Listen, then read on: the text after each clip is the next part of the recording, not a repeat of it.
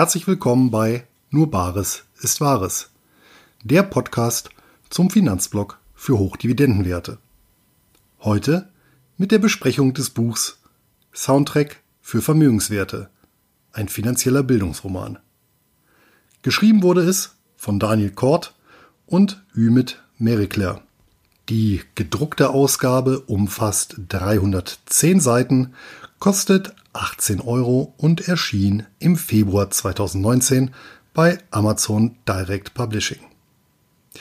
Mit der literarischen Gattung des Sachbuchromans bin ich erstmals im Jahr 2004 durch die Lektüre von Der Termin gekommen. Der 1997 veröffentlichte Klassiker beschreibt authentisch und plakativ die Höhen und Tiefen eines Softwareentwicklungsprojekts und hält die dabei gezogenen Lehren des leitenden Managers in Tagebuchform fest. Dem Autor, Tom DeMarco, selbst international gestellter Projektmanager, ist es mit dem Bestseller auf erfrischende Weise gelungen, Unterhaltung und Bildung zu einem eher drögen Thema einprägsam miteinander zu verknüpfen. Mit dem gleichen Anspruch und klarem Fokus auf finanzielle Bildung sind auch Daniel Kort und Ümit Merikla mit ihrem Soundtrack für Vermögenswerte in diesem durchaus nicht einfach zu meisternden Genre angetreten. Zunächst zu den Autoren. Den ersten Teil des Autorenduos stellt Daniel Kort, besser bekannt als der Finanzrocker. Das Urgestein unter den Finanzpodcastern hat nicht nur sein Fachwissen in die Waagschale des gemeinschaftlichen Buchprojekts geworfen. Thomas alias Tom, der Protagonist der Geschichte, ist unverkennbar sein alter Ego. Mit Ümit Merikler, seinem Konterpart, bereichert ein erfahrener Journalist und Fachbuchautor den Inhalt mit Expertise wie Lokalkolorit. Darüber wie sich die auf den ersten Blick eher ungleichen Autoren kennengelernt haben, informieren Sie in Folge 116 des Finanzrocker Podcasts ebenso ausführlich wie über die Entstehungsgeschichte und Hintergründe Ihres gemeinsamen Buchs. Zur Einstimmung auf die Lektüre ist die Folge übrigens eine genehme, wenngleich nicht erforderliche Ouvertüre. Zur Hauptthese der Autoren. Der Tenor des Buchs kann auf eine Formel gebracht werden. Kümmere dich selbst um deine Finanzen, sonst tun es andere. Doch wie so oft im Leben ist dafür bisweilen ein von außen herangetragener Denkanstoß bzw. exogener Schock erforderlich. Im Buch erfährt Tom diesen zehn Jahre nach dem Schulabschluss und an der Schwelle zum dritten Lebensjahrzehnt. Ein Klassentreffen entpuppt sich als Gang nach Canossa und markiert gleichzeitig sein Damaskus-Erlebnis. Drei auf ihre Weise nicht nur finanziell erfolgreiche ehemalige Klassenkameraden führen ihm eine verschenkte Dekade ohne nennenswerte Weiterentwicklung in jedwedem Bereich und bestimmt von hinderlichen Gewohnheiten und Routinen vor Augen. Einer von ihnen nimmt Tom schließlich an die Hand und begleitet ihn die ersten Schritte hinaus aus seiner selbstverschuldeten finanziellen Unmündigkeit, bevor er das Ruder seines Lebens sukzessive selbst in die Hand nimmt. Dabei macht Toms Entwicklung nicht bei seinem Kontostand Halt.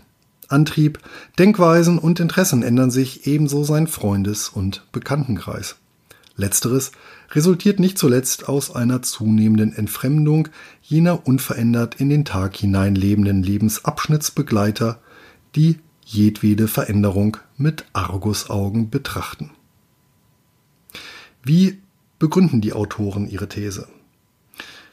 Tom ist am Anfang der Geschichte ein finanzieller Analphabet, ein Konsumtrottel, wie er im Buche steht, der in Ermangelung einer irgendwie gearteten Gehaltsentwicklung noch nicht einmal an der in bürgerlichen Kreisen verbreiteten Lifestyle-Inflation respektive hedonistischen Adaption partizipieren kann.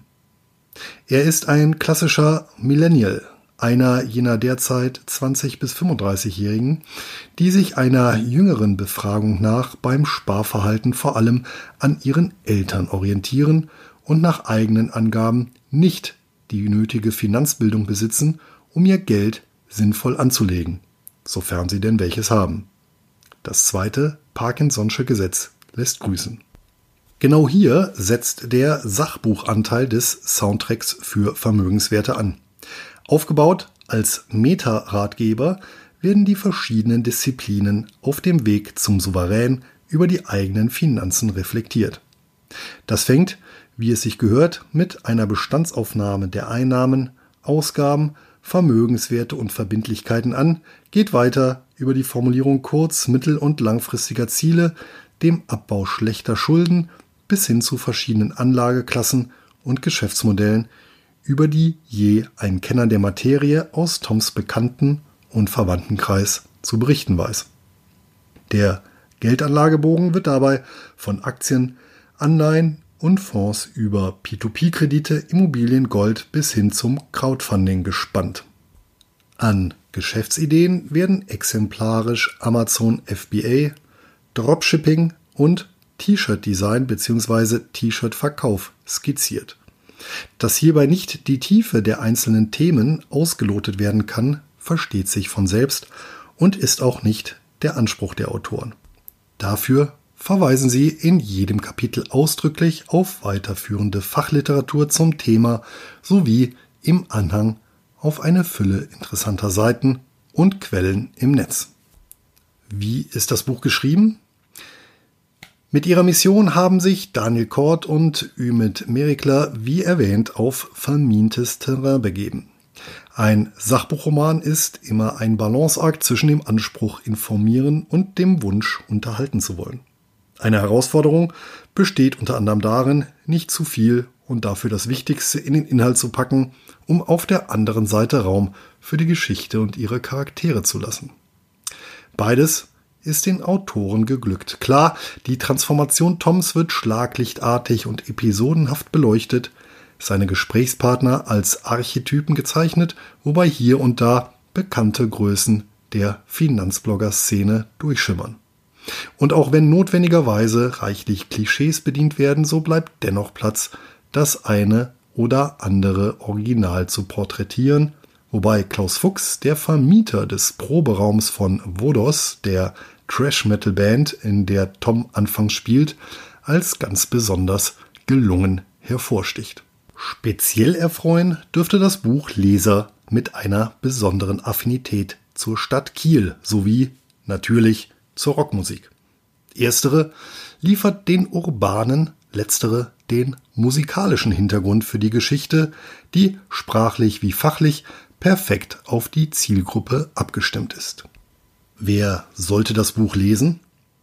Der Soundtrack für Vermögenswerte ist in erster Linie der Bildung von Humankapital verpflichtet und richtet sich an eben jene zitierten Millennials, die vielen kleinen und großen, jüngeren wie reiferen Toms, die ihrer finanziellen Perspektive eine neue Stoßrichtung geben wollen oder sollen. Wie gesagt, bisweilen braucht es einen äußeren Impuls, weshalb sich das Buch auch hervorragend als Geschenk eignet. Das gilt insbesondere für Leser, die nur ungern ein reines Sachbuch zur Hand nehmen. Die Sorge vor dem nächsten Klassentreffen nach der Lektüre sollte dann ihr Übriges tun. Für alle Nicht-Kieler wäre sicherlich eine Soundtrack für vermögenswerte Stadtführung an den Originalschauplätzen des Bildungsromans einschließlich flüssiger Verpflegung in den einschlägigen Einkehrmöglichkeiten interessant.